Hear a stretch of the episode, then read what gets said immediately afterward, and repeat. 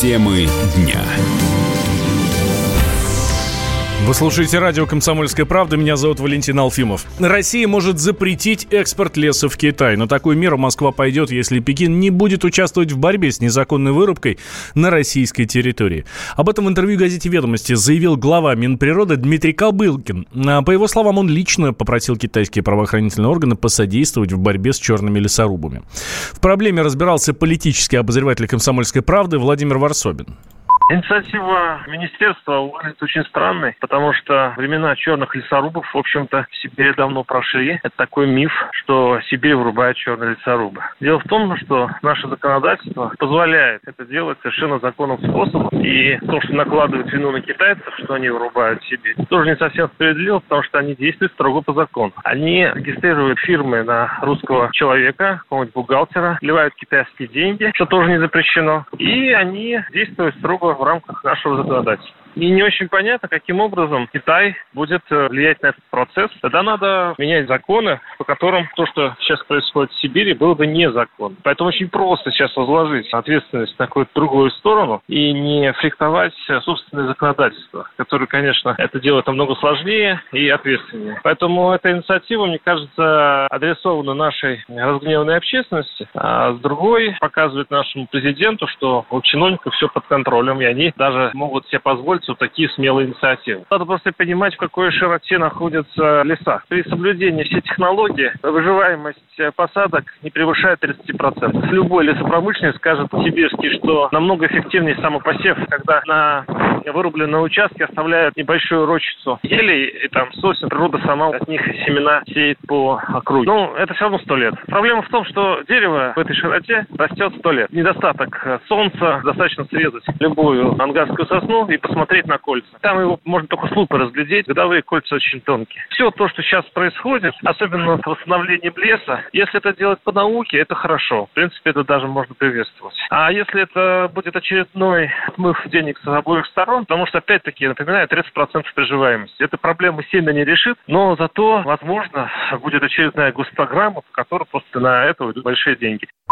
Вырубка лесов – это серьезная проблема, а экспорт древесины в Китай только усугубляет ее, отмечает эколог, руководитель лесной программы Greenpeace Алексей Ярошенко на то, что экспортируется в Китай, у нас приходится примерно четвертая часть от того, что рубится в России. А черные лесорубы – это такая страшилка, которая в основном выдумана, чтобы отвлекать внимание широких народных масс от большинства реальных проблем в лесу, потому что на долю тех, кто рубит вообще без документов, без разрешений, приходится только первые проценты от общего объема рубок. А вот все эти огромные рубки в Сибири на Дальнем Востоке, которые всех пугают, это, в общем-то, рубки, которые делают вполне себе такие легальные белые лесорубы. В Сибири и на Дальнем Востоке во многих районах просто кончается хозяйственно ценная древесина, потому что все вырубили. У нас средняя давность, например, материалов системы лесного планирования по стране примерно 23-24 года. То есть у нас информация о лесах очень сильно устаревшая. Сейчас стали доступны космоснимки. Это производит, конечно, ужасное впечатление. И люди начали беспокоиться, а что же у нас там происходит с лесами. В общем, действительно ничего хорошего не происходит. Площадь ежегодных рубок составляет чуть больше миллиона гектаров в год сплошных рубок. При этом гибнут гибнут от пожаров, она составляет еще 3-4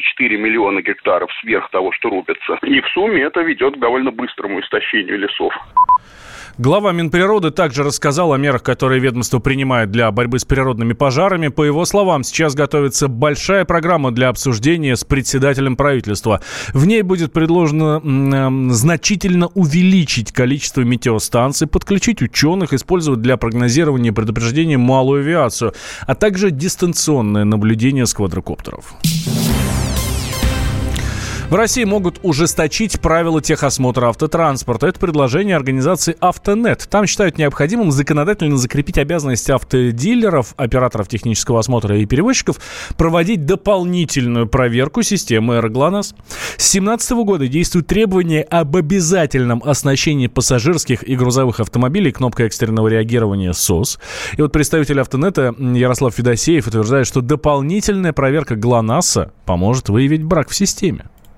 За это время э, система э, помогла в спасении более 700 человек, сказать, не просто напрямую помогла, а содействовала да, в спасении, потому как работоспособность данной тревожной кнопки обеспечивает своевременное доведение сигнала реагирования до экстренных служб которые уже оказывают помощь пострадавшим в случае, в случае тяжелых аварий. Да, это действительно проверка работоспособности системы, э, потому как, к сожалению, среди иностранных разработчиков достаточное количество брака, который впоследствии может все-таки сыграть роковую роль.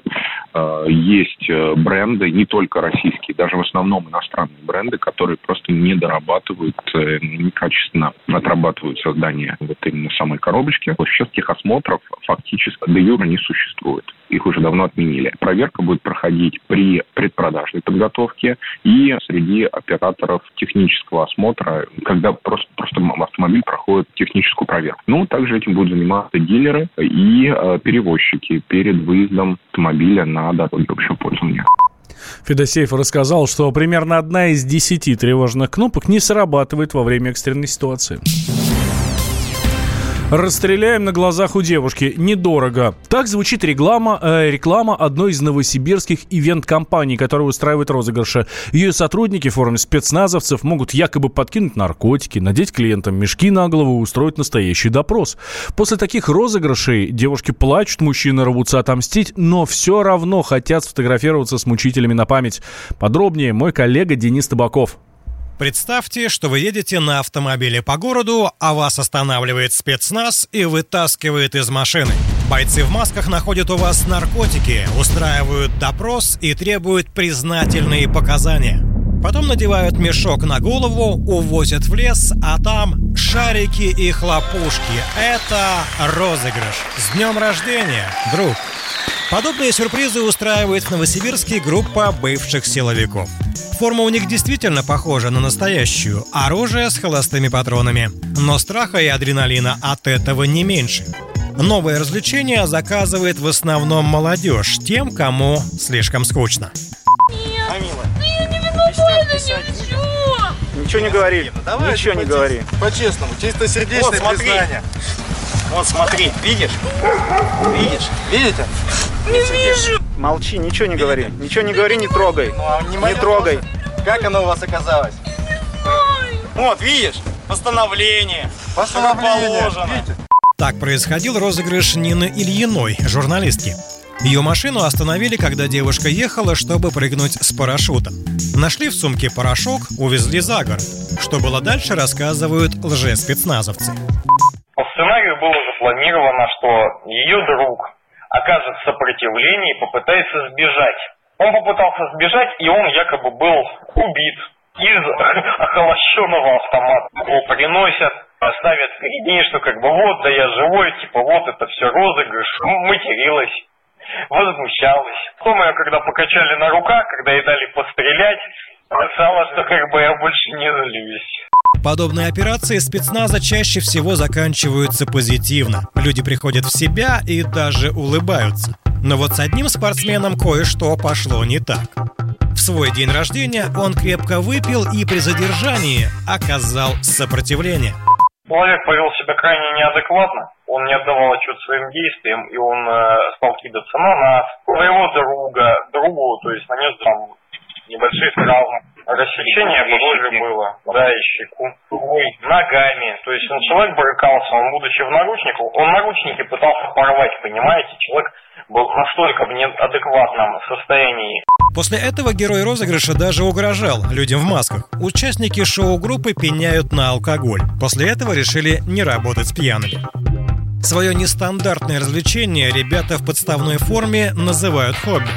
Стоит один розыгрыш в зависимости от степени сложности и количества участников по-разному, от 15 до 60 тысяч рублей. Только стоит ли заказывать подобное шоу?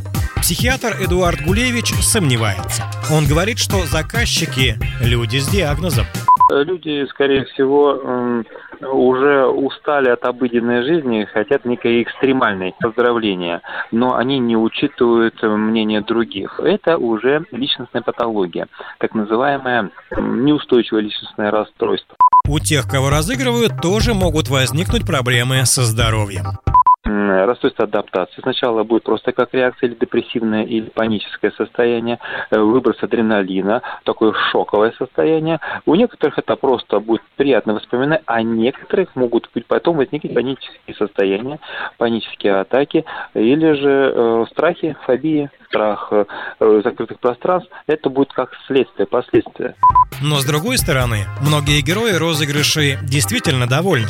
А может это и наука. После такого реалити-шоу наверняка не захочется нарушать закон. Денис Табаков, Екатерина Перемыкина, радио «Комсомольская правда», Новосибирск.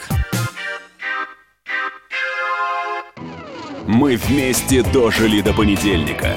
Вовремя рассказали тебе о главном во вторник, среду и четверг. А теперь встречай пятницу! На радио «Комсомольская правда» новая программа. Каждую пятницу в 8.00 Сергей Мардан и Надана Фридрихсон. Три часа самого острого эфира. Мардан и Надана. В программе «Опять пятница». Взболтай и можешь смешивать.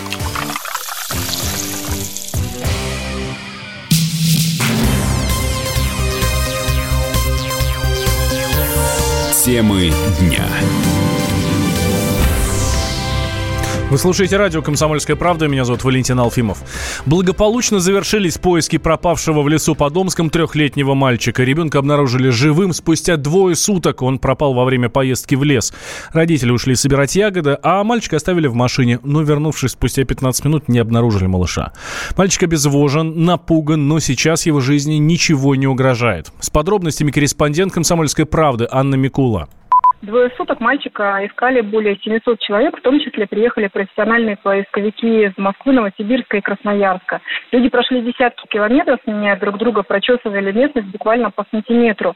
А нашли Колю всего в 700 метрах от места, где был разбит главный штаб. Его обнаружила группа из шести человек. Это два профессиональных поисковика из московского отряда «Лизалер» и четыре бойца Омского ОМОНа. Как рассказали в пресс-службе регионального следственного комитета, сначала была найдена кепка ребенка. И от этого места поисковики уже расходились в разные стороны лучами и звали Колю. Вскоре они увидели его желтую кофточку, высокой почти в человеческий рост, в рост взрослого человека траве, и мальчик стоял по пояс в болоте. Когда его нашли, он заплакал. Первое, что ребенок попросил, когда к нему подошли люди, это пить. Коля был сильно обезвожен и искушен комарами, но главное, он, он сумел сделать то, с чем справились бы далеко не все взрослые. Выжил в тайге двое суток. Малыша сразу же отнесли в дежурившую на месте э, скорую и в ближайшую Большереченскую центральную районную больницу. Поскольку малыш был в крайней степени обезвожен, ему начали помогать уже в автомобиле скорой помощи, начали капать лекарства. Пока он находится в реанимации, но сейчас его состояние медики предварительно оценивают как средней тяжести, и также сообщается, что с ним будет работать психолог. Анна Микола, Комсомольская правда, Омск.